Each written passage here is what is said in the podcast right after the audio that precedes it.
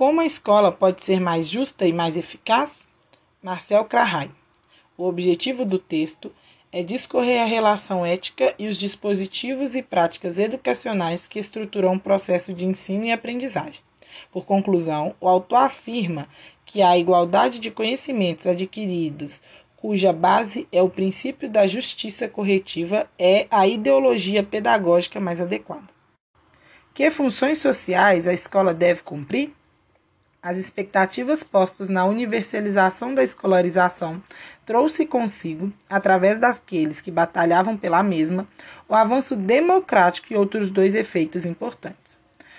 O primeiro aspecto tratado é que a escola pode ser definida como elemento de coesão social, ou seja, ao favorecer uma uniformização de conhecimentos e de valores ao longo da primeira infância, o indivíduo desfruta dessa educação e o mesmo apresentará um nível de identidade no seu modo de ser e se expressar maior do que os que não desfrutaram da mesma educação. A universalização da escola traz sentido também às teorias de capital humano, que por sua vez representa o um investimento a prazo que a sociedade faz na expectativa de obter retorno em termos de competência e até de capacidades específicas.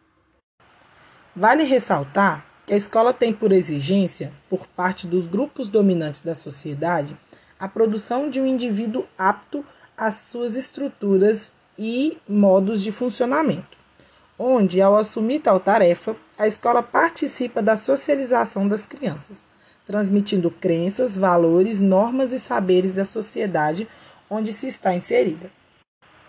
O professor, como agente desta sociedade, tem por papel a transmissão dos conhecimentos e competências que a sociedade espera que os indivíduos sejam capazes de dominar.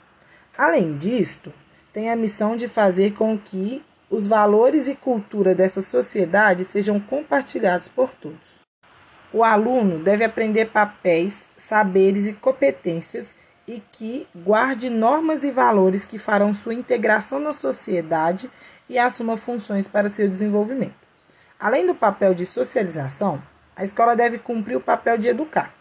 A escola, segundo Condorcet, é conduzida pelo desejo de estender a todos os homens o ato de se comportar de acordo com a razão.